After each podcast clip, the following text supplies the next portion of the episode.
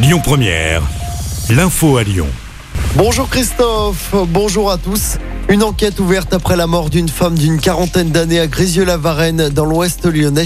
Elle a été tuée à coups de couteau devant son domicile hier soir. Son compagnon, le principal suspect, est activement recherché ce lundi. Quatre enfants se trouvaient sur place au moment des faits. Ils ont été pris en charge par les secours. L'enquête se poursuit après la découverte du corps d'une femme dans la nuit de samedi à dimanche à Lyon. Le corps de la victime a été retrouvé à l'arrière d'un fourgon près de l'hôpital Saint-Joseph-Saint-Luc. La jeune femme, mutilée et étranglée, aurait été enlevée quelques heures plus tôt par son ex-mari à Bourgoin. Ce dernier s'est rendu à la police hier en fin de matinée. Il a été placé en garde à vue. Deux blessés graves dans une violente collision entre une voiture et une moto. Ça s'est passé hier en fin de journée sur la route de Lyon à Saint-Genis-l'Argentière. On ignore pour l'instant les circonstances de l'accident. Une enquête a été ouverte.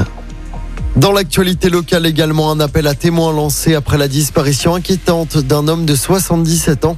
Le septuagénaire atteint de la maladie d'Alzheimer a quitté son domicile de Communet jeudi dernier. Il n'a plus donné de nouvelles depuis.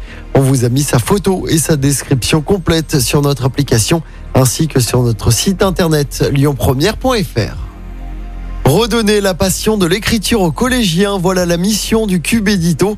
Le principe est simple, une boîte imprime des courts textes, soit de grands auteurs ou bien des textes écrits par les collégiens eux-mêmes. Ces formats courts permettent de lire des textes rapidement. Chaque boîte coûte environ 1700 euros. Pour Émilie Collard, professeure au collège d'Argent, si cette machine n'est pas révolutionnaire, elle permet tout de même de travailler différemment. On l'écoute. Il y avait moins l'objectif de la note. C'était plus l'objectif de se faire lire par d'autres camarades.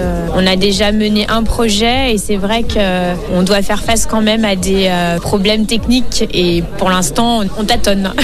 C'est pas une révolution non plus, mais en fait chaque projet qu'on mène comme ça euh, implique un, lien euh, forcément avec les élèves. Et en septembre prochain, 28 établissements de la métropole de Lyon en seront équipés. En football, l'OL dit quasiment adieu à une qualification pour une Coupe d'Europe. Les Lyonnais se sont inclinés 3-2 hier après-midi face à Metz. L'OL est huitième à 5 points de la cinquième place. L'OL qui jouera samedi soir à domicile face à Nantes pour l'avant-dernière journée de Ligue 1. Écoutez votre radio Lyon Première en direct sur l'application Lyon Première, lyonpremière.fr et bien sûr à Lyon sur 90.2 FM et en DAB+. Lyon Première